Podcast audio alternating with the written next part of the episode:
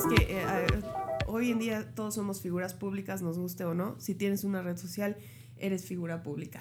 Y bueno, empezamos ahora sí de lleno con un episodio más de Multiverso Cefami. Muchísimas gracias por acompañarnos el día de hoy. Hoy vamos a hablar de un tema padrísimo y además tenemos una súper invitada para hablar sobre este tema. Nadia Nuño, muchísimas gracias por acompañarnos el día de hoy al doctor Héctor y a mí. Ay, hola, yo encantada. Muchísimas gracias, amigo, por la invitación. Así es. Ya sabes que me encanta que me incluyas en todos los proyectos de Cefami. Y bueno, yo aquí encantada de, de platicar acerca de la tan odiada y tan aceptada menstruación, ¿no? Porque yo creo que nunca la llegamos a amar las mujeres. Les voy a dar un contexto No. súper especial. ¿Cuántas. ¿Cuántas veces no te he dicho yo así en pláticas de, dame algo para que me deje de bajar? Porque yo que no quiero tener hijos y que duermo con mis dos ojitos, Sí. me vale si me baja o no. Yo no, no quiero que me baje. Y ya me dijiste que sí existe algo, ¿no? Pero es porque en verdad cada mes es incómodo y es... Es tener la monstera. Soy dichosa de que no siento absolutamente ningún tipo de dolor eh, cuando me baja, pero es como el tema de la psique femenina, ¿no? Del, puta, esta es parte de mi feminidad y hasta que no lo aceptas y es un tema también como psicológico. Pues te voy a dar una contradicción inicial, porque justo voy regresando de un taller de respiración ovárica, cuestiones energéticas, que ya saben que aquí hablamos de todo, por eso la denominación de multiverso, sí, porque hablamos de todo en todas las variantes. Entonces, estuve en un grupo muy nutrido. eh, con un yogi que, que trabajo personalmente con él, que ya haremos algún podcast con él también, sobre esto de la respiración alquímica para ovario, para testículo. Y hay contextos distintos, porque hay mujeres para las cuales es absolutamente necesaria la menstruación en la, su percepción de, de bienestar, de limpieza. Limpieza sobre Vamos todo. a Yo sí me siento todo. limpia cuando me baja. ¿Ven? O sea, yo sí digo, ya. O sea, obviamente como que la menstruación tiene sus etapas. O sea, la odias cuando eres adolescente porque te arruina como tus planes, ¿no? Te arruina ir a la de vacaciones, cuando vas a la escuela y como que dices, ay, me choca la menstruación. Y la Me- amas Y la amas cuando no quieres tener hijos. cuando como tienes decía vida sexual Y no planeas tener un hijo. O sea, Sí, yo me dices, pregunto "Ay, a mí, gracias Dios". a mí para qué me baja si yo no quiero crías. ¿Cuál es el objetivo? Así es. ¿No? Entonces hay Eso enfoques está interesante. distintos. Pero bueno, hablemos de la regla porque es un tema que se vive día a día, ¿sí? Pero no se aborda, o sea, la Hoy en gente día no habla de no la hablan de la regla. menstruación y todavía les da vergüenza hablar sobre, sobre la menstruación, amigos. ¿Saben ustedes, por ejemplo, que hay un, un cortometraje que fue muy premiado a nivel internacional que habla sobre la regla? Hay una caricatura muy bonita que, que la película, ¿no? es Hay película, así Disney. es, de Disney, que pueden checar. Y es no este monstruo, este dragón rojo, que representa sí. la menstruación y los cambios que tiene una mujer relacionado a su ciclo, cómo aparece el monstruo y se va y hace que cambies tu estado de ánimo y demás. Pero mira, ya desde ahí ya lo están catalogando como monstruo. Exacto, ¿no? No, pero la pero es un monstruo bueno. ¿Sí? Ah, Al ok. final es un monstruo bueno. claro, porque sí, así es. O sea, es bonito, pero adentrémonos, ¿no? ¿Qué es la regla? Menstruación o periodo menstrual, ¿no? ¿Qué es ese periodo o ese proceso de sangrado vaginal que tiene mes con mes una mujer a partir de que viene el proceso de, de- de maduración de su área reproductiva, es decir, cuando ya puede embarazarse, que no es lo recomendable. Aquí aprovecho para hacer un énfasis sobre eh, la importancia de, de algo que hacemos en Cefami, ya sabes que, que además somos una empresa socialmente responsable y estaremos muy poco enfocando, muy pronto enfocándonos a- al tema de la concientización sobre eh, el embarazo no planeado, no deseado. ¿Por qué? Porque justamente la regla es la que avisa cuando una chica ya puede embarazarse y no necesariamente que ni sus óvulos ni su cuerpo esté maduro, preparado Exacto. totalmente para un proceso de gestación por los riesgos que implica. Pero bueno, es la señal. Nos habla de que a nivel cerebral se empezaron a soltar unas hormonas que van a condicionar que el útero se prepare para recibir a un bebé. Ese es el objetivo de todo el proceso o el ciclo menstrual, que para mí es muy importante que la gente nos esté escuchando, sepa todas las connotaciones que tiene, ¿no? Uno es que no solamente son los días de sangrado. El ciclo menstrual se refiere Sí. al punto donde empieza la regla, ¿sí? Termina y todos los cambios que están sucediendo al interior del cuerpo, porque todo el cuerpo tiene cambios desde el cerebro, el abdomen, el intestino, las boobies, o sea, todo te- se va modificando y preparando para un embarazo realmente y que si no se da, se cierra este ciclo cuando aparece nuevamente la regla. O sea, y es un ciclo, además, súper padre, porque está conectado a la naturaleza de una forma muy espectacular. Es un ciclo que se denomina lunar y por eso tiene una mm, peridiosidad muy interesante.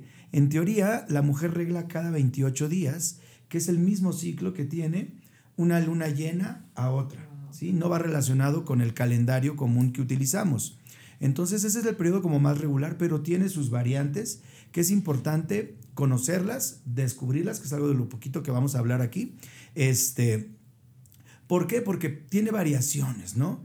pero hay que saber qué sí es normal y qué no es normal. Hablábamos, súper recomendable, uno de nuestros últimos podcasts, hablábamos sobre esto de la normalización del dolor menstrual, donde decíamos, no, no es normal tener dolor. El cólico no es normal. el cólico no es normal. cree que cuando te baja es como normal cuando estás menstruando que, ay, tengo cólico y tengo cólico y... Sí, ya desde antes, ¿no? desde antes de que Aquí en Fami me han quitado la ignorancia, ¿verdad? De que eso no es normal. Pero aún así. Oye, y uno revolcándose en su cama con la Y está asociado. a mí nunca, nunca. Eh, yo debo decir que tengo 37 años y creo que he tenido dos cólicos en mi vida. Dos, y ha sido como de que estoy medio mala, pero eso es todo. O sea, como me duele, tengo una incomodidad, pero no es como. Pero inflamación sí. Puedo decir que no. Más bien, lo que me decías el otro día que te decía, ¿por qué me pongo horny antes de que me baje? No, y yo durante también. Bueno, la neta es que me pongo más horny, ¿no? Antes, durante, y después. O sea, el que es horny es horny, ¿ok? Sí, claro, nos decía nuestra psicóloga Frida, que es de aquí, del equipo Cefami, decía, ay, no, es que la neta a mí me pongo horny durante, bueno, antes también, bueno, después también. Bueno, es que yo así soy, no, así soy. Es un proceso natural de la libido, ¿no? Que es variable en cada persona. Y también algún día abordaremos este, con Susel, nuestra, nuestra sexóloga o demás, temas sobre, sobre la libido, ¿no? Pero sí hay variaciones y sí hay modificaciones que se pueden dar fisiológicas, que ya les explicaré, y es en base a las hormonas que se van soltando en este ciclo que decíamos en promedio de 28 días. Pero que si una chica puede llegar a sangrar cada 24, cada 25 días se considera normal. normal. Ahorita les voy a decir los días que son normales, las variaciones de normalidad y lo que podemos considerar yo, yo anormal. Una duda, antes de que entres a cosas acá técnicas, encasíllame para qué sirve menstruar. Así, dímelo, pero en palabras básicas. ¿De qué me sirve que, que, me baje y sangrar cada mes? ¿Como para qué? Uno, es el punto en el que, digamos, el útero no se limpia porque no hay nada sucio al interior. Entonces, eso quiero desmitificar. Es un decir pero en realidad no es nada negativo, nocivo, ¿sí? Es una sangre de características peculiares porque lo que sucede es que es un tejido que se desprende en forma líquida, que se llama endometrio. Adentro del útero hay un tejido que cada mes crece, siempre le digo a mis pacientes, es como un colchoncito donde se va a pegar el embrión o el bebé, ¿correcto? O sea, ya está ahí preparado. Ya está ahí preparado como, como su lecho. Pero si no hay, hay cambios hormonales que hacen que unas venas que se forman para poder anidar al bebé, se desprenden y se hace líquido y entonces viene este desprendimiento. ¿Correcto? Entonces es una función de depuración, llamémoslo así, de tejido que se ha formado y que ya no es necesario para el cuerpo. Ese es el objetivo número uno. Ojalá le pudieras avisar a tu cuerpo que no tiene necesidad de formar ese tejido, ¿no? No lo hagas, güey. No, no es necesario. ¿Para qué? Pues bueno, ya sabemos que no va a haber un hijo ahí. No lo hagas. Tranquilo. Al taller que fui te explican eso, que, con respiración, con técnicas mentales y demás, puedes condicionar que tu cuerpo responda. De verdad, es que la mente es súper poderosa. Y la mente es súper poderosa. Una meditación así bien. Pero e igual. la realidad es que para eso necesitas dedicación, tiempo, disciplina. Y creo que el 90% de los mexicanos carecemos del término disciplina. Ustedes que son super fit, ustedes dos, porque la neta es que yo no, aquí yo soy, yo soy fat y me encanta. No me importa. Pero ustedes que son super fit, para mantener el cuerpo que tienen, deben tener una disciplina bárbara. Y seamos honestos. constancia bárbara también. Vas a decepcionar a nuestros seguidores de podcast. Cuando nos vean van a decir, ay, trenes toquearnos, por favor. Mar no es fan. Síganos en nuestras redes sociales, por favor. Sigan a Mar y vean qué, mentirosa es. es que a mí me gusta mi cafecito del Starbucks, pero estoy segura que aquí estos dos en su vida van a agarrar un café del Starbucks porque eso es fan. No nos conocen, amiga. No sabes.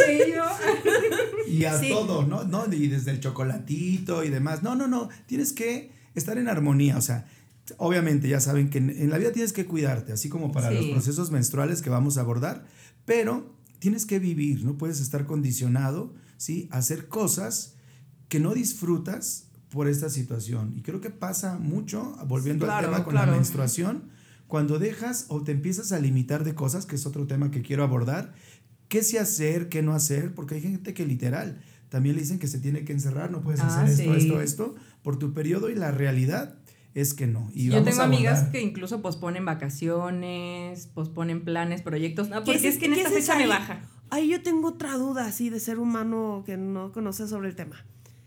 ¿Uno puede mover su ciclo menstrual? O sea, tipo, a mí me vale gorro que me baje cuando estoy en mis vacaciones porque, insisto, soy bendecida por Dios y, no cero tengo síntomas, ni mencho, ni nada. Entonces me vale gorro.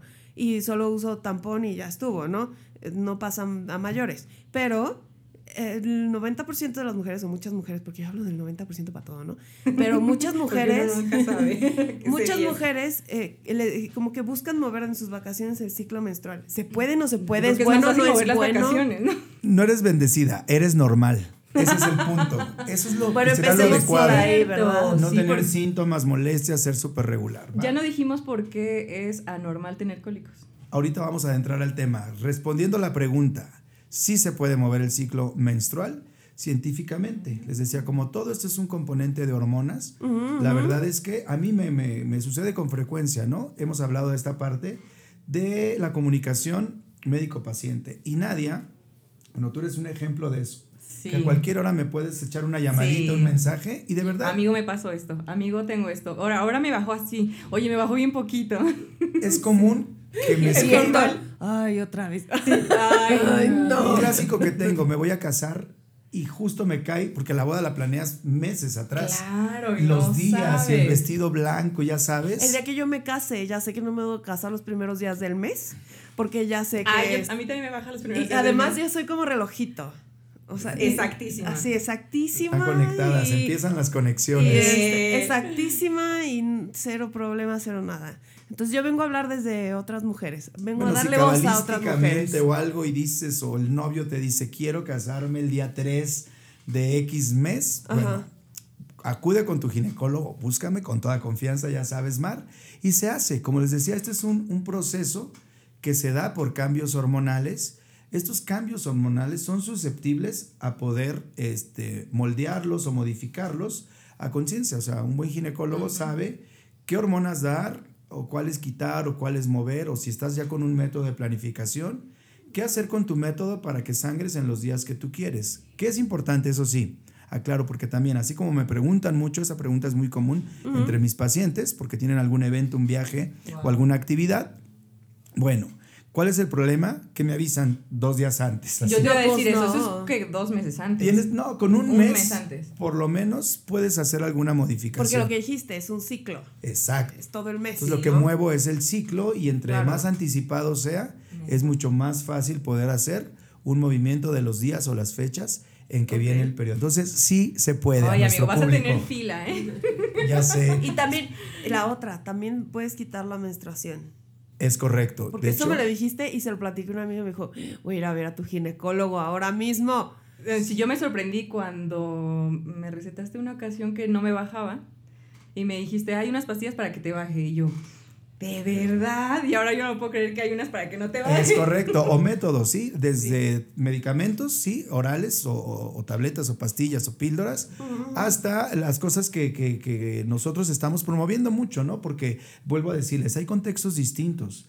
Hay mujeres para las cuales de verdad es incómoda, es molesta, es innecesaria, como, como lo expresabas, Mar, la menstruación, ¿no? Mujeres deportistas, veo, saben que tengo muchas pacientes deportistas, este, ejecutivas, empresarias, y de verdad no es nada cómodo y existen métodos de planificación familiar cuyo objetivo fue o fueron diseñados o creados para eh, no embarazarte, pero que entre sus eh, beneficios o hallazgos secundarios es o que disminuyen el volumen de la menstruación, que disminuyen el dolor para aquellas mujeres que lo padecen o condicionan que no se presente este crecimiento de ese tejido que les decía que se da. Entonces no hay un crecimiento, por lo tanto, o reglan muy, muy poquitito, unos manchados, o no reglan nada. ¿Y ahí tiene implicaciones hormonales eso? ¿Me Sí. afecta así como... No, porque la pregunta esta que nos dicen muchas pacientes, ok, no voy a arreglar. Sobre todo esas mujeres que te digo que, que dicen, híjole, me siento bien cuando arreglo. Dicen, híjole, pero si no arreglo, ¿no me está haciendo daño o algo? No. Exacto, esa es la No, pregunta. es una evaluación médica donde lo que inhibimos es la parte de ese crecimiento endometrial sin afectar otras funciones. Obviamente no hay ovulación. No, ¿No no hay ovulación? y no hay estímulo endometrial. Entonces no hay riesgo de embarazo, pero tampoco hay sangrados, ¿no? No se estimulan. ¿Qué, qué es lo que sucede? Es, es importante aclarar. Espero no ser muy técnico. Ya saben que el objetivo de Multiverso Si no, Cefami es que sea muy claro. Porque son cambios hormonales que se dan. ¿Cuál es el primero?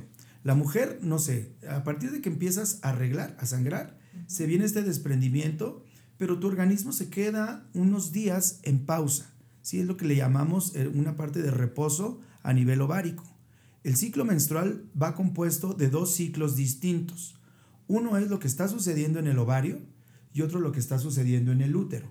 Por eso se llaman ciclo ovárico y ciclo uterino o endometrial.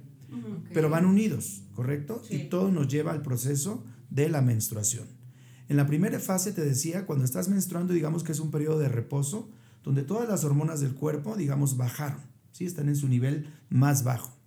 Pero al quinto, sexto día empieza un crecimiento, un incremento de la hormona femenina, que son los estrógenos.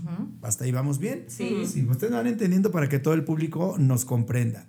Entonces, al ir incrementándose esto, está condicionado a nivel de ovario porque un par de hormonas del cerebro estimulan los folículos para que una mujer ovule. Volvemos a esto, es un ciclo estrogénico o el estro que hace que se incremente esta hormona, el folículo o el, un quistecito en el ovario va creciendo y va madurando y conforme crece va soltando esta hormona, el estrógeno. Y a su vez este estrógeno va al útero y estimula y prepara este endometrio para que vaya creciendo. Un nuevo endometrio para que en un promedio de 14 días esté listo ¿sí? para que se dé el proceso de implantación. A los 14 días, por acción de otra hormona cerebral, pum, se manda un mensaje y explota este quistecito y suelta el óvulo, el cual, si hay una relación sexual y es fecundado por el esperma, bueno, forma al bebé y el bebé llega al interior del útero y se adhiere a este endometrio que ya está preparado para ser receptivo o recibirlo. Hasta ahí vamos bien. Esa es la primera fase, ¿va? ¿Qué otros estímulos hay a nivel general? El estrógeno también estimula el seno y lo prepara por si hay un embarazo. Por eso muchas mujeres empiezan a sentir un Sí. incremento en la sensibilidad. Hay otras mujeres que logran sentir su ovulación, ¿saben? Ah, yo, la- yo la siento. O sea, sienten Yo, el yo- día, yo siento todo ahí adentro. da un el- cliquito el día que truena el, el folículo izquierdo. Y ya Sí. saben, ¿ve? Sí. Hay mujeres que no lo perciben. Aquí ya las- aquí tengo dos ejemplos. Mar ni idea ni en Yo cuenta. llego, yo llego al baño y así de, la madre, ya me bajó. O sea, es así como... No, pero esa es la regla, No, la ovulación. La ovulación. No, Te puedes dar cuenta también por tu flujo. No, yo me doy Por cuenta, insisto, yo me doy cuenta porque me pongo, o sea, de por sí soy medio jariosa. Y luego, eh, de- de- en esas fechas, estoy casi segura que es cuando estoy ovulando, que es así como... Todos les veo cara de barbón, alto, Justo. mamado, tatuado. Y es a lo que tatuado, voy. ¿sabes? De hombre guapo tatuado. Sí, del- exacto. Es a lo que voy. ¿Qué sucede? La parte de estro es lo que sucede en otros mamíferos, ¿no? Como en el caso de, no sé, las gatitas, las perritas, que entran a su periodo de estro y están altamente receptivas, porque el objetivo biológico es que se dé un embarazo. Entonces los estrógenos condicionan este incremento Es en que el todo está deseo conectado. sexual. Todo Exacto. está conectado. Es una conexión. Y ya decía Nadia, una otra señal es la salida de un moco transparente, abundante, un exceso de humedad, ¿sí? Que nos habla de que está funcionando Que- que- que todo otra correctamente. cosa que, que- que deben saber las mujeres. Tener flujo es, Es normal. normal. O sea, Bueno, pero hay de flujos a flujos. Exacto, claro, claro, o hay sea, que pero- definir qué. No, pero también, o sea, porque, por ejemplo, manchar tu calzón, dependiendo del punto del ciclo en el que te encuentres, mujeres, es normal, sí, hay, Es correcto. hay de normal a normal, pero tú debes saber, no es anormal que tu calzón se manche de un flujo Sí, yo- X o Y. Yo digo que mientras no tenga el olor eh, Es correcto. raro, la- Hay datos. El, el color raro, ese ya. no Hay datos clínicos que cuando alguna chica me pregunta, Doc, pues tengo, tengo en, en el norte se dice desecho, acá en el centro del país, del país decimos flujo, ¿no? Entonces la primera pregunta médica es, ¿qué características tiene? ¿Sí? Si me dicen, es transparente, no huele a nada, ¿ok? Es moco justamente de este periodo preovulatorio o ovulatorio, que es justo en estos días, entre en un día 12 o 14, se da es, este, este desecho, esta salida. Pero como dice nadie, si me dice, no, tiene un olor anormal, extraño o desagradable, ¿sí? o huele feo, no es normal. Si me está condicionando algún color característico, oye, yo lo veo medio marrón, amarillo, verde. Hay una variedad impresionante de colores en los flujos. ¿eh? Y si adicionalmente me dicen, me está generando irritación, comezón, ardor, dolor, molestia a la relación sexual, ya son datos clínicos de que no es este tipo de flujo o desecho transparente, que es el que se da por acción de estos estrógenos que les decía se elevan y ponen a una mujer apta para que se dé un embarazo al tener el contacto sexual o, coito. Ahorita que dijiste olor, este es otro punto importante. Hay un mito, que no sé si sea mito o realidad, de los, las eh, toallas femeninas, los tampones, todos estos productos femeninos para usar cuando estás menstruando, uh, dicen que son los que generan el mal olor, pero que en sí la menstruación no huele mal. No, la menstruación no huele a nada.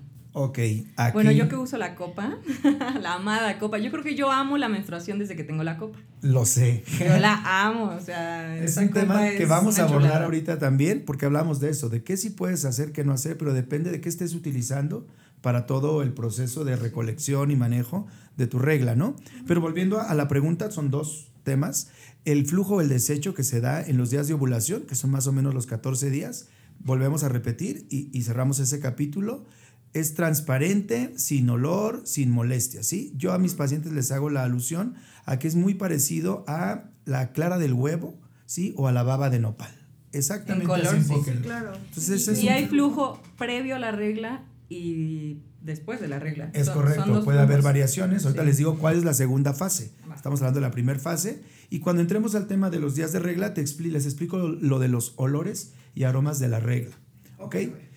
E inclusive en este flujo transparente sin olor hay algo que la gente no, no enfoca, que también todos, todos tenemos en nuestro cuerpo eh, olores que se denomina como sui generis. ¿Qué significa esa palabra extraña? que tienen su olor propio, ¿no? O sea, una axila huele a axila. O sea, si no le pones el desodorante, el bla, bla, bla, tiene un aroma que dices huele a axila. ¿Y, ¿Y sudes o no sudes? La boca huele a boca, ¿sí? Eh, la vagina huele a vagina, el pene huele a pene, ¿sí? el ano tiene un olor característico. Entonces, cuando hablas fisiológicamente, todo tiene un aroma. Exacto. Una cosa también es la higiene y la no higiene. Y límpiense bien, por favor. Pero en una persona higiénica, todos tenemos olores característicos, sui generis se llama, vuelvo a insistir, inclusive la cerilla del oído tiene un aroma, ¿sí? Y no es malo. Entonces hay que aprender, volvemos siempre al tema. Hasta el ombligo tiene olor. Hasta el ombligo tiene olor, te lo juro, ¿sí? Y no es tan agradable, mm, pero es un olor sui generis y todos lo tenemos, ¿sí? ¿Qué sucede? Hay algo que se llaman las feromonas y sí varían de persona a persona y condicionan cambios en el aroma de nuestras secreciones. Entonces hay mujeres con un olor más fuerte y otras un poco más sutil, pero siempre existe. Fíjense que esa es una característica muy común. Tips, ya saben, perlas para la atención médica. Si tu ginecólogo, tú ves que tiene la característica de llegar a oler un sangrado, una secreción, una herida y toma un poco con una gasa o demás, y percibes que el doctor lo huele, ¿sí? Esas son white flags. Es un buen doctor. Porque hace manejo clínico, porque habrá quien pueda verlo mal, pero la verdad como médico, un muy buen médico tiene que conocer, ¿no? Con el aroma puedes identificar si este flujo es causado por un hongo, por una bacteria o por un parásito. Desde ahí te orientas, ya lo hemos platicado también aquí, Mar, sobre que para un flujo de desecho anormal, no te compres lo primero que ves en un comercial o anuncias o te recomienda la amiga. a su médico. Es correcto. Y aquí en Cefami, miren, voy a decir algo que tal vez no debería, pero tenemos un médico muy barco. Muy barco en el sentido de que si ustedes llegan y dicen, doctor, traigo esto, pero no tengo para pagar hoy, y es una emergencia médica, yo conozco a Héctor y va a ser paro. No voy a repetir esto nunca jamás. Si no es que te regala sus muestras. Así de, ay, mira, me trajo decir- apenas la de las muestras médicas y esto te sirve y esto te lo vas a poner así y esto no sé qué. Para, Sí, eso claro. es, para eso es el proceso, ¿no? Claro. Son ayudas mutuas. Pero bueno, va a aumentar la Y yo fila. creo que es hasta como ético. Aumentar la fila, claro, yo no sé. Por eso, por eso yo, a mí me encantas tú, porque así eres. Pero es que como médico no te desgasta mucho, ¿no? O u orientas a tu paciente a distancia o demás.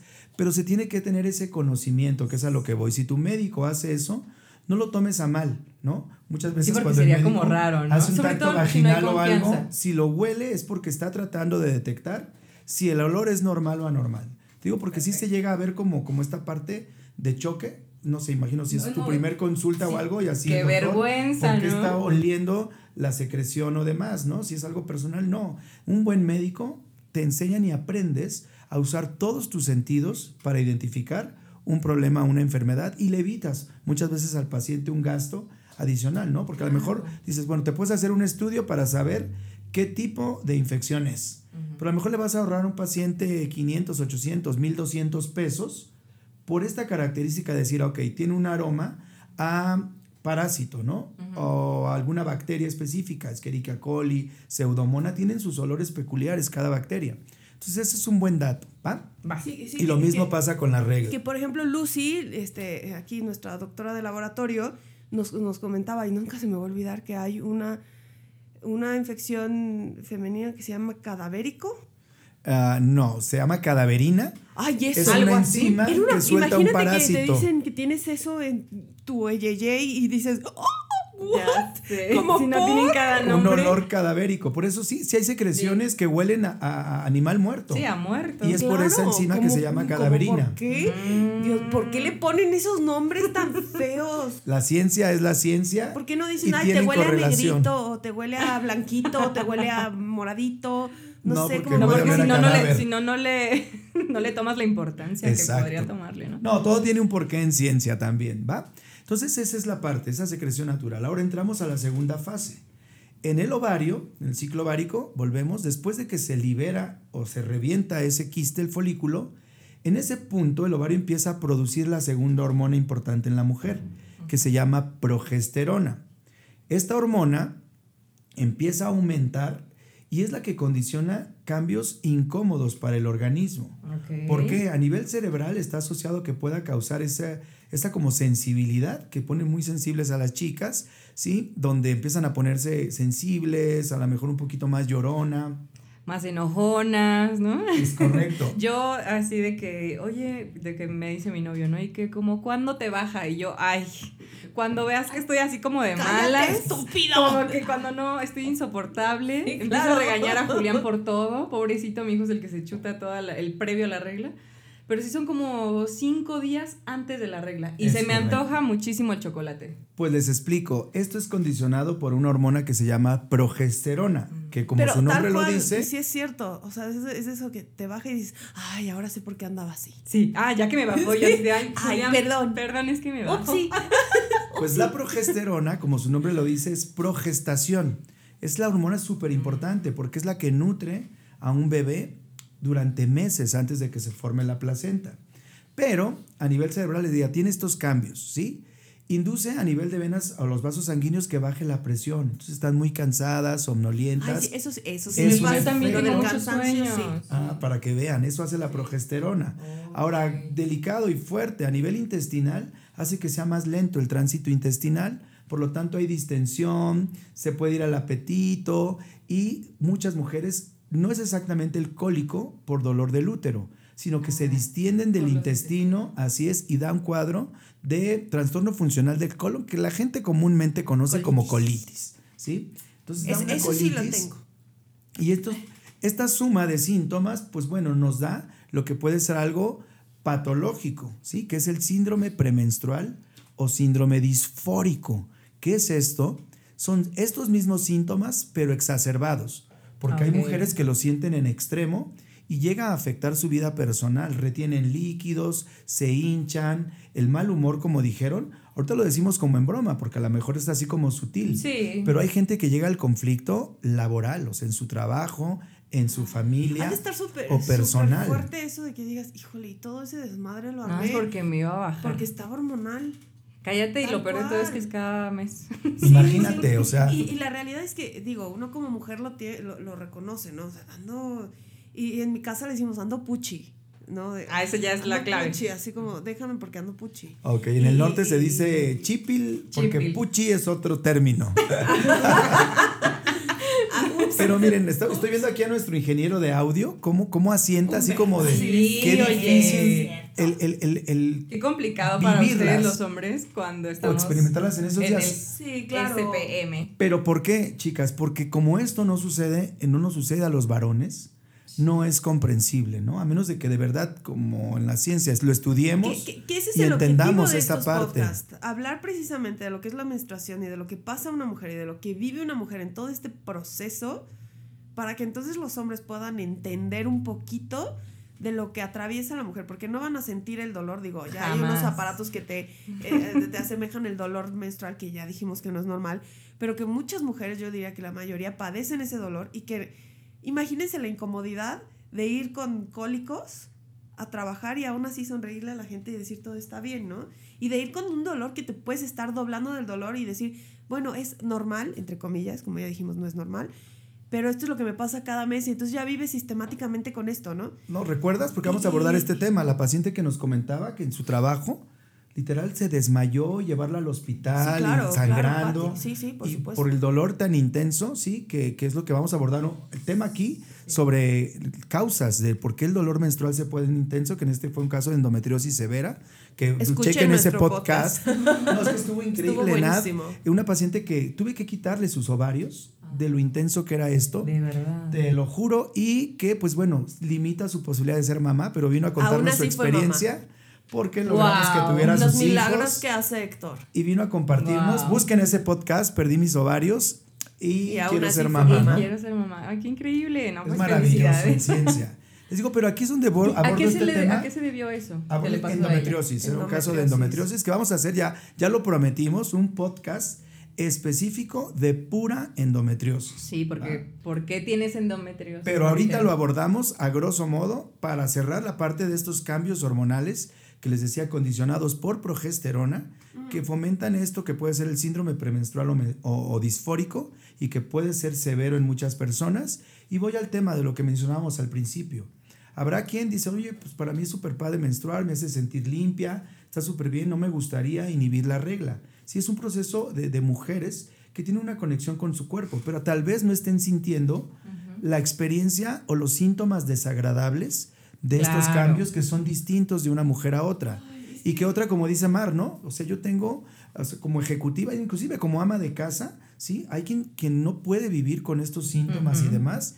Y entonces médicamente podemos corregirlos o mejorarlos, justamente, ahora me van a entender, moviendo este proceso, mm, controlando estos ciclos hormonales a través de medicamento y es maravilloso cuando sabes. ¿Para qué se ocupa para esto? Bueno, teóricamente el ginecólogo es el especialista en estas cuestiones, pero hay variantes, ¿no? En reproducción humana, que es algo que, que yo me gusta mucho aclarar, porque al biólogo en reproducción, que es mi caso, nos enfocan mucho nada más a fertilidad, pero es mucho más amplio, ¿no? Aquí es donde entra el abordaje de lo que es la endocrinología ginecológica, porque luego tengo pacientes o amigas o familiares que, oye, recomiéndame un endocrinólogo porque por los cambios que tengo, no, pues en gineco podemos manejarlo, ¿no? El ginecólogo no solamente es recibir bebés, el embarazo.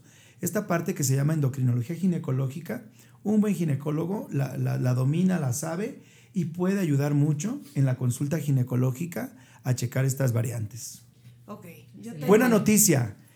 ¿Cuánto dura esta hormona? Es más cortita que la estrogénica. Su promedio son 10 días. Alcanza su pico máximo en el día 21 de un ciclo. Para mí es muy importante también que nos estén escuchando que lleven un conteo y registro de sus reglas. Eso es Yo indispensable. les voy a pasar un tip de mujer floja que soy. Hay aplicaciones. Es correcto. Las aplicaciones Ya la son aplicación te va a decir Sí. qué onda. Pero desde de el todo. calendario ahí en tu casa, en el refri, que le vayas marcando, es importante. y- y lo más curioso es que Humberto le lleva el ciclo a su señora porque aquí en su iPad Eh, tiene la aplicación. Muy ¿por qué bien, no? Humberto. Muy bien. Ya quisiera yo. Hombre responsable. espero que no sea un controlador, porque eso sucede, ¿no? ¿No les ha pasado?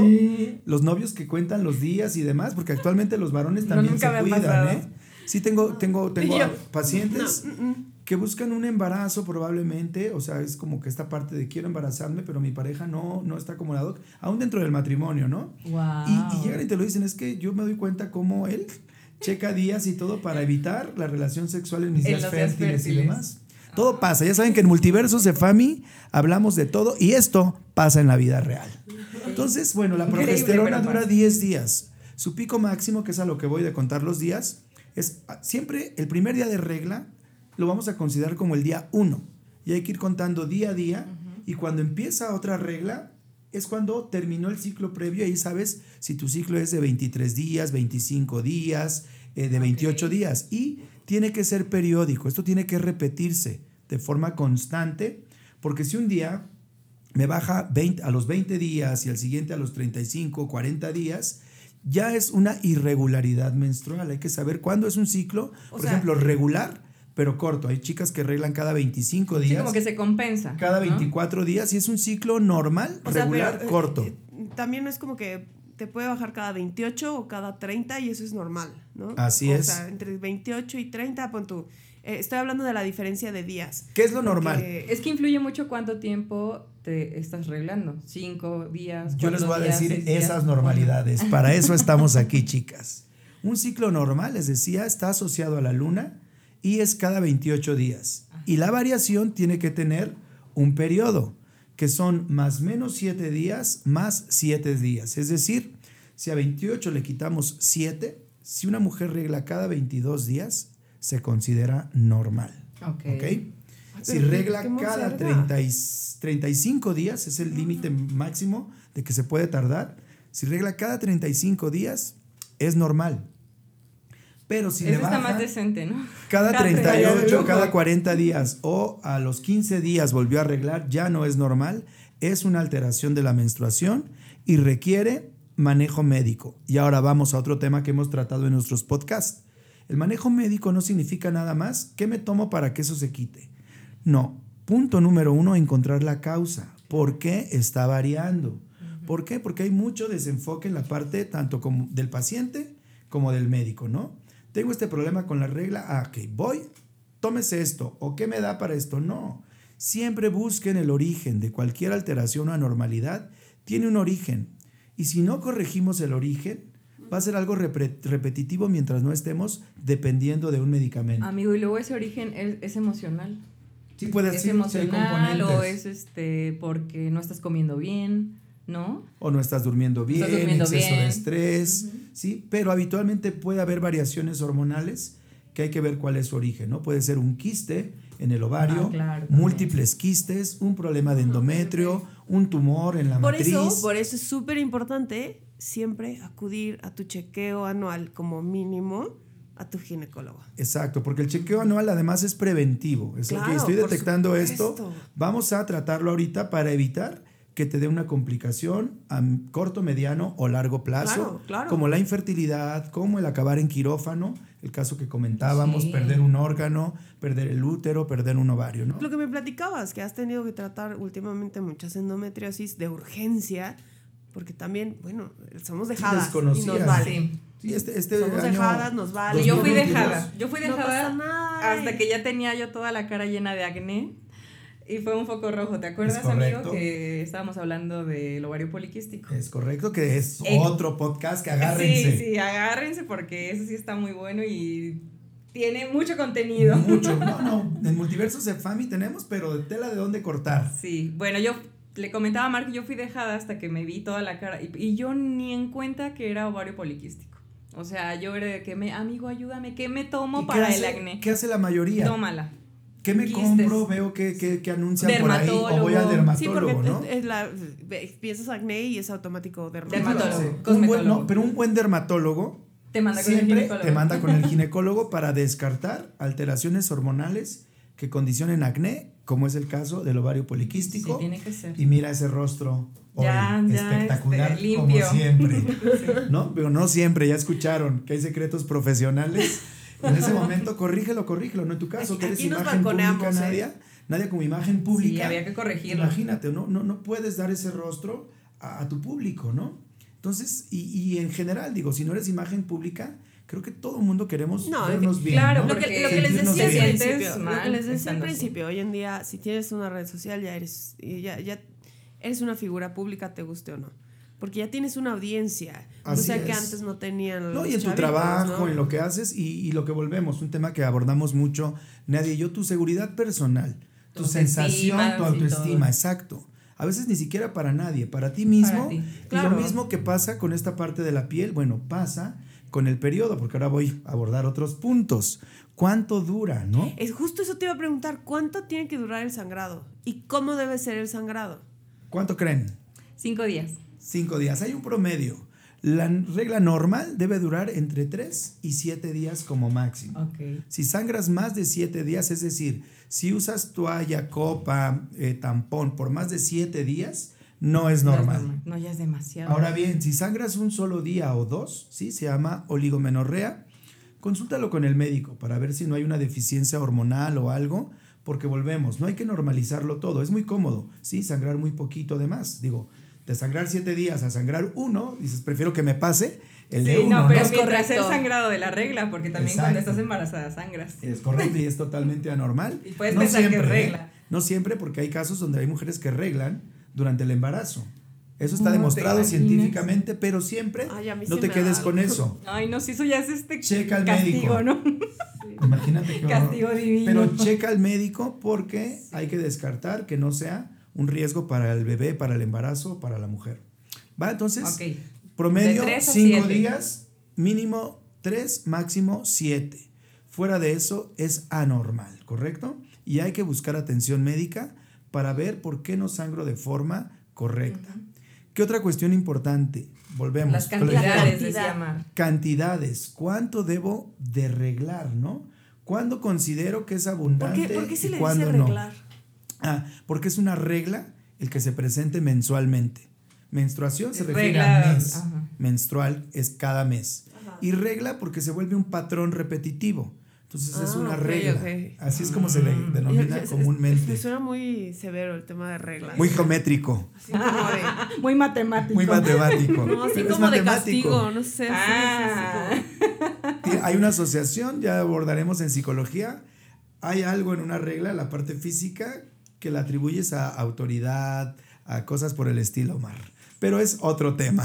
Pero es otra historia. Cantidades, ¿no?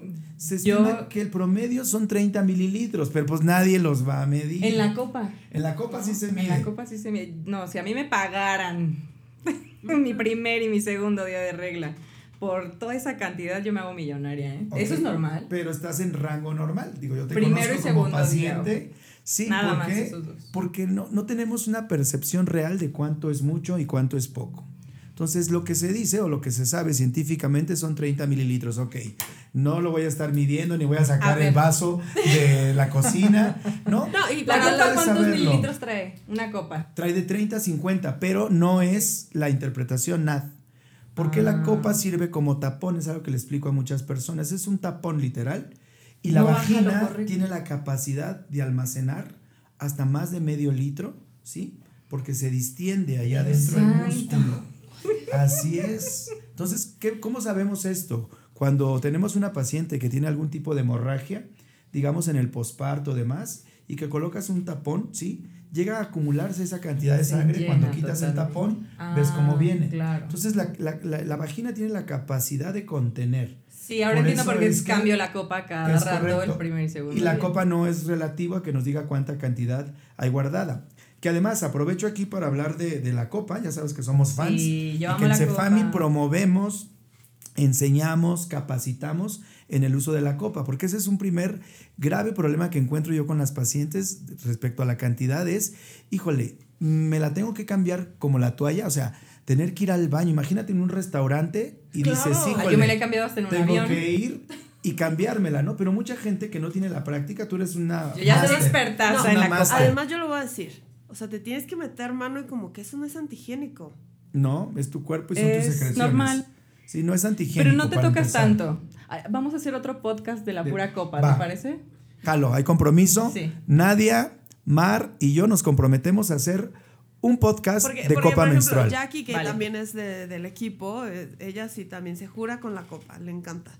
Pero a mí, por ejemplo, yo me juro con el tampón. A Bueno. mí me encanta el tampón y como yo voy a nadar todos los días. Uy, con la copa. Con la copa amarías nada, la copa. hombre, clavados y todo. El tampón todavía se te puede llenar de agua de alberca y la copa no.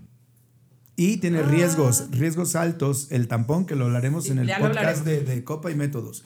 Pero bueno, ¿qué es lo que yo recomiendo? Que te dejes la copa justo por esta capacidad de almeza- almacenamiento que tiene la vagina y te lo recambies en tu casa hasta la noche, igual para dormir Ocho y en la horas, ¿no? mañana antes de salir. copa.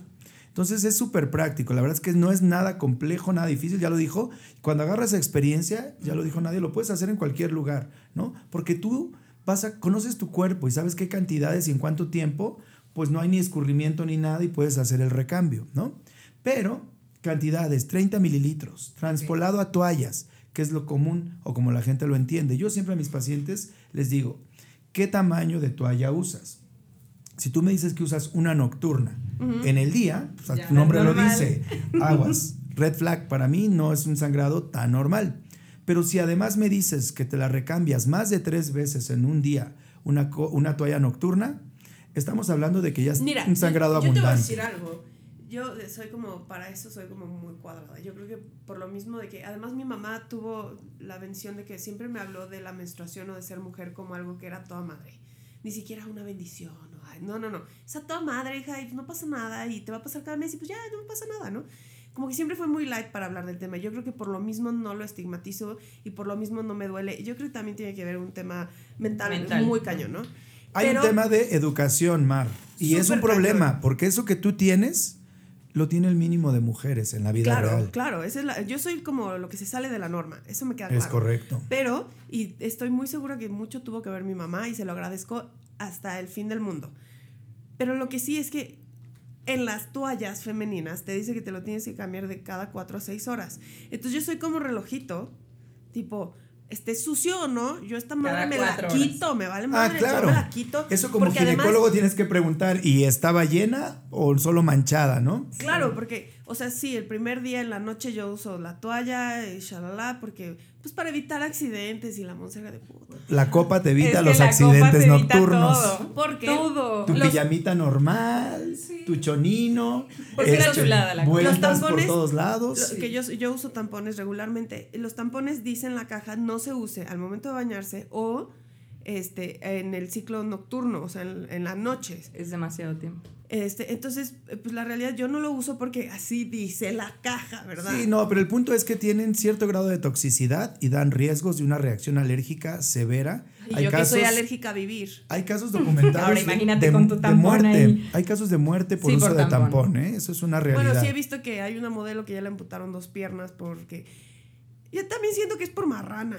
No, no. Hay efectos tóxicos asociados a los químicos que contienen los materiales sintéticos sí, pero si no te que lo no lo tiene la copa menstrual. Yo, yo me los cambio porque dice cada cuatro horas, cada cuatro o seis horas. Pero la a lo mejor es lo que yo me lo cambio cada tres horas porque... Pero vuelves a es como- meter otro. Es, es ahí sí, sí, a es el vamos, periodo ¿no? de exposición a químicos que a lo mejor un cuerpo no está preparado Y no, para los uso, recibirlos. no lo uso en todo mi ciclo. Lo uso los primeros dos días y ya. Ok. Veremos qué tal te cae la copa y ya nos Yo te voy a contarás tu enseñar a poner- experiencia. Ay, no, a mí me las quito porque además soy súper asquerosa y así como la sangre y eso... ¿En serio? No, Pero es Pues tu es lo mismo que el tampón. No, tienes A mí que nunca ver. me ha dado asco la menstruación. Nunca en la vida. No, pero a mucha gente sí llega a... Es un issue, ¿no? Que se tiene. Y te digo, como profesional, tienes que entender, por eso me encantan estos podcasts, las posiciones y posturas distintas que Claro. tiene cada paciente. Y no porque yo sea fan de la copa, le voy a decir a una paciente, no, no uses la toalla, no uses el tampón, no. Pero indico los cuidados, la precaución, los síntomas, Sí, la claro. importancia de estar cuidando a tus pacientes. Mire, la, la realidad es que sí soy consciente que el tampón no es lo ideal, pero ay, les voy a hacer una confesión. Ya ves, ya ves que yo aquí ando ventilando siempre mi vida personal, ¿verdad? Lo sé. Desde bebé, a mí mi mamá me tenía que dejar con las nalguitas al aire porque me llagaba de los pañales. Entonces, para mí usar toalla, porque la Te pasa ¿verdad? parecido. No, o sea, es una cosa. Es un trauma una personal. reacción- no, no, me sale una reacción alérgica así en las pompis, un nivel que Sí. digo. No, Pues no Mar, puedo usar de verdad qué bueno ¿no? que no tiene una reacción al tampón porque es todavía con más químicos y tóxicos, ¿no? Pero volvemos, porque estamos a hablar justamente de los procesos de reactividad, porque es otro riesgo que tenemos por la menstruación al uso de toallas de, mencionábamos, los aromatizantes para confundir el olor. Vamos a ir al olor de la regla. Pero retomando y cerrando el capítulo de volumen, ¿sí? 30 mililitros, no más de tres toallas nocturnas llenas a lo largo del día. Si no, hay que acudir al médico inmediatamente porque estamos hablando de una metrorragia o un sangrado abundante o hemorragia menstrual. Tiempo.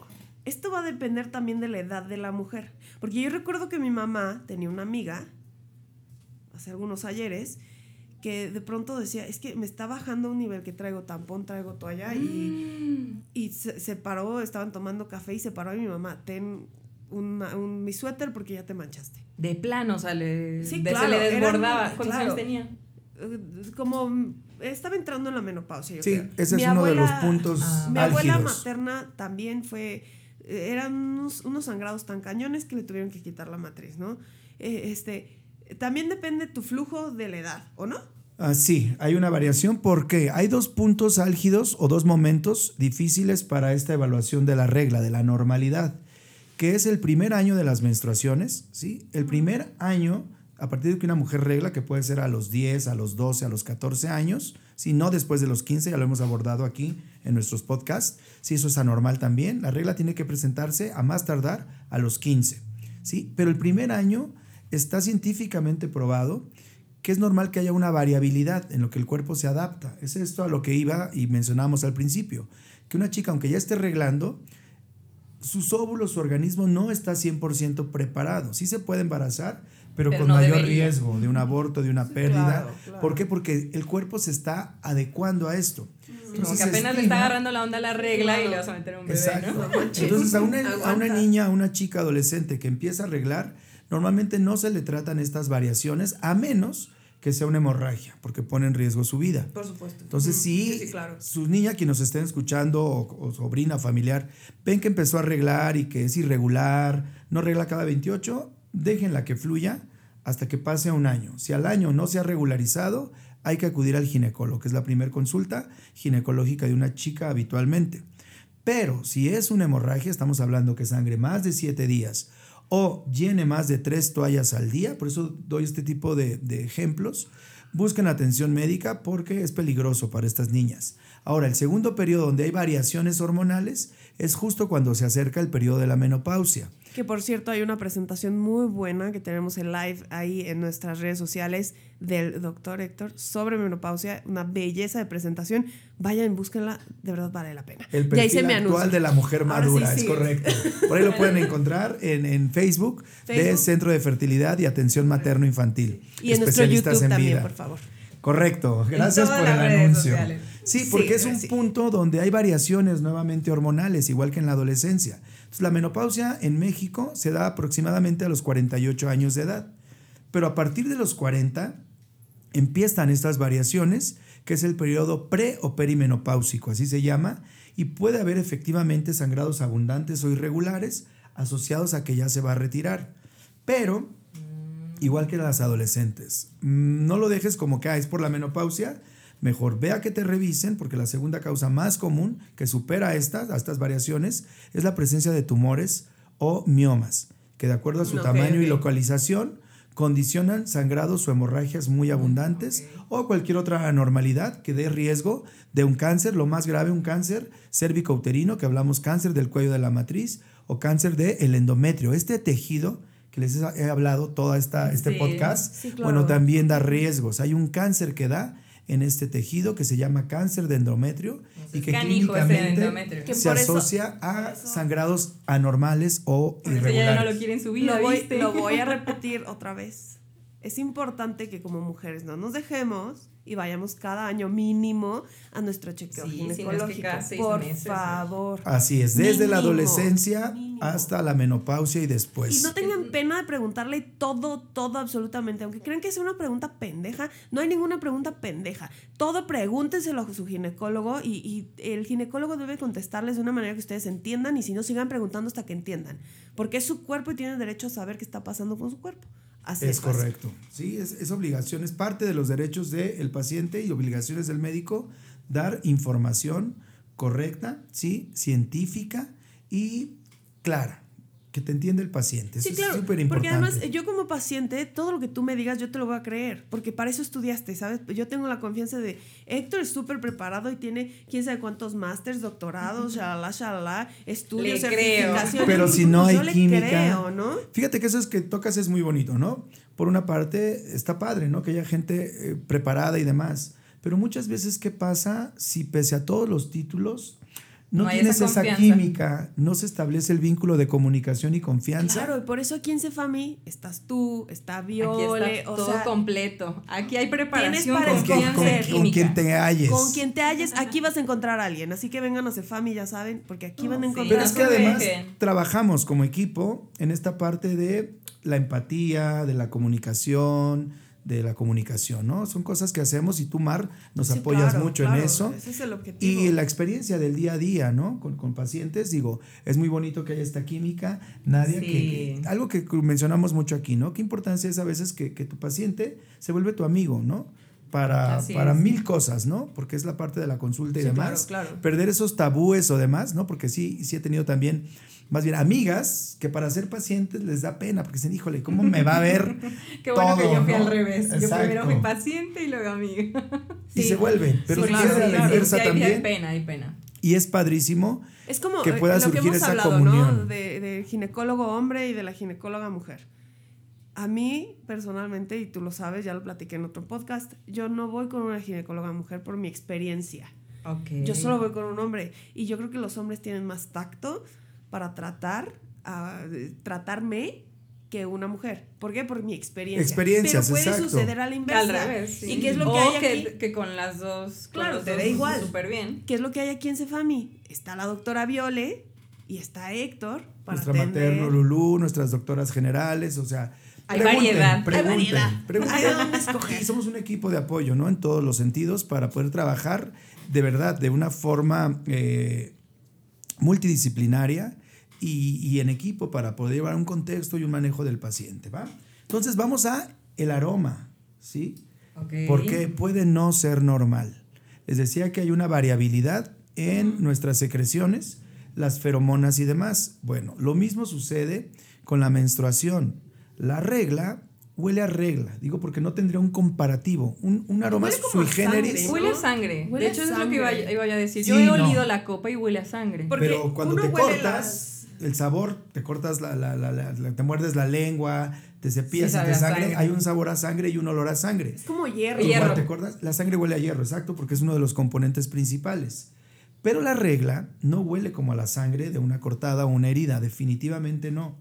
Tiene eso, que Huele se llama sui generis, significa su olor propio Es como una y combinación. característico. de Obviamente, sangre al ser sangre, Yo, yo sí. eh, tiene les- toques. Vamos a hablar como en los vinos. ¿no? Vale, Sí, ah. se escucha, ¿no? Cuando vas a una cata de ¿no? vino, que, que, que los toques de no sé qué. Sí. que- Porque, eh, mira, yo, yo cuando leí esto de que la menstruación no tenía olor, yo decía, no mames, llevo toda la vida con las toallas y me caga cómo huele a pescado y me Es que lo que pasa con las horrible, ¿no? toallas es que ahí Como se... que encapsulan el, y eso que me la cambio súper seguido. Y entonces yo dije, no, si a mí me están diciendo que esto no huele así.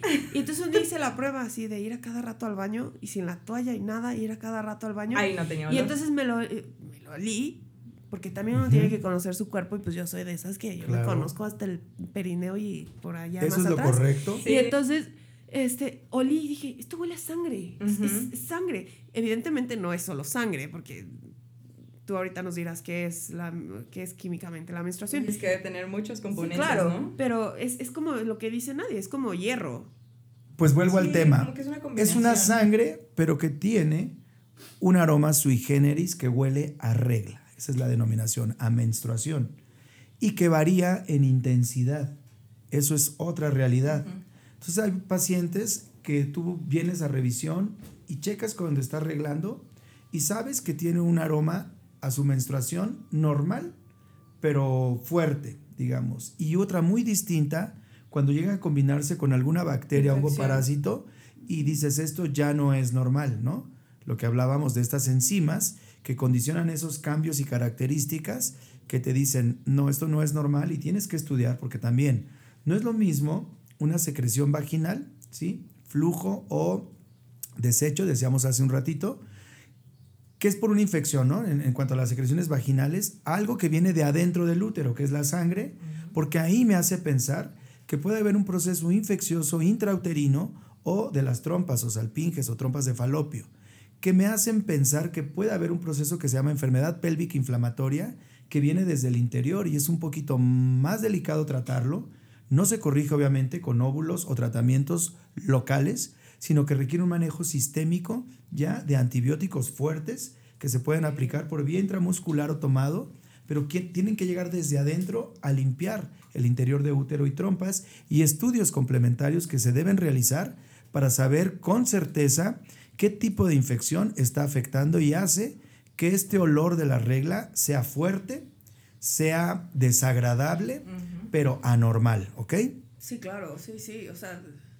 Entonces pregúntenle a su médico, volvemos al tema. Doctor, mi regla huele a regla. Pero yo creo que la mayoría de las personas piensa que la regla, la regla huele a pescado. o que la vagina en sí huele a pescado. Grave error. Y ¿eh? eso es pésimo. O sea, la vagina huele a vagina. Porque no hay como tal un olor que puedas. Ay, es que huele como. Pero imagínate cuántas infecciones estamos este, dejando pasar, ¿no? Exacto. Porque pensamos que ese es un olor normal. Pero hay dos características, sí, en cuanto a aroma vaginal o de la menstruación o de algún flujo, que, que despiertan ese aroma a pescado, ¿sí? Hay una que se llama tricomona, es un parásito, y otro que se llama garnerela, y pueden dar, estos son los olores característicos de, y son extremadamente comunes, y tampoco sientan pena ni nada, porque es un proceso, es como tener una gripe. ¿Quién no tiene una gripe? Toda mujer puede tener un proceso o una infección vaginal, es un punto de riesgo, ¿sí? Y un error es multitratarlo. Entonces, sin pena ni nada, con su ginecólogo, tengo esto. El issue este que existe de este, de las niñas bien, que a mí personalmente a mí me ah, caga, te puede dar una infección vaginal sin haber tenido relaciones sexuales. Sí, no tienes que ser una niña mal para que a te A mí me dio una infección por haber usado, por usar eh, licras. Licras, sí, es Y hacer spinning. imagínate por Hay factores de riesgo, la natación, tu actividad física, no sé, y los médicos lo decimos, ¿no? El uso de la tanga, pero ¿qué chica no le gusta? O a la mayoría, traer algo la tela sexy en tu ropa. la licra influye. El otro día fui a comprarme ropa interior y mi mamá, que sea de algodón, hija. ¿Qué de algodón? ¿Qué de algodón? Tú asumes tus riesgos. Si hablara, si hablara con Héctor me diría, sí, sí, tiene de algodón. que ser de algodón, ¿verdad? no, es que sí, la licra da infecciones. Sí, ¿por qué? Porque es un material sintético. Vuelvo a lo mismo que sucede con las toallas femeninas, con los tampones, que a veces condicionan síntomas como si fuese una infección que son irritación, ardor, comezón y secreciones, sobre todo aquellas que, tienen ah, químicos para modificar los aromas. Entonces, toallas, los ginecólogos no recomendamos, ¿sí? Dispositivos o eh, materiales que contengan químicos porque es algo ajeno a tu cuerpo y puede condicionar una, irritación crónica, severa, secreciones que después es muy difícil corregir y tratar, ¿eh? Pues muy bien, muchísimas gracias. Ahora sí que si tienen más dudas, si quieren platicar más sobre este tema, ya saben dónde encontrarnos a través de nuestras redes sociales. Y bueno, Nadia, ¿cuáles son tus redes sociales para que te busquen también? En Instagram estoy como Nadia Nuo y en Facebook como Nadia Nuño. Ahí los espero. Conmigo, doctor Héctor Tomás, ya saben, búsquenos, busquen las redes de Cefami, especialistas en vida, a través de Instagram, Centro de Fertilidad y Atención Materno Infantil en Facebook y YouTube tenemos también como Cefami y bueno, nuestro podcast Multiverso Cefami para aprender de una forma distinta, ¿sí? Entre amigos, con un lenguaje coloquial como debería ser inclusive una consulta, médica en un punto de confianza. De confianza y abierta. Y escríbanos a nuestras redes sociales sugerencias, ya saben, estamos haciendo lista sobre todos los comentarios que nos llegan de nuestros propios invitados, de nuestros seguidores, para abordar estos temas. Es lo que a ustedes les interese y desde otro enfoque y desde otra perspectiva, ¿sí? Con otra visión. Así es, pues bueno, muchísimas gracias por habernos acompañado en otro Multiverso Cefami, donde hablamos de temas de salud integral, sin tapujos y con un lenguaje súper aterrizado. Cualquier duda o comentario ya saben dónde contactarnos. Muchísimas gracias.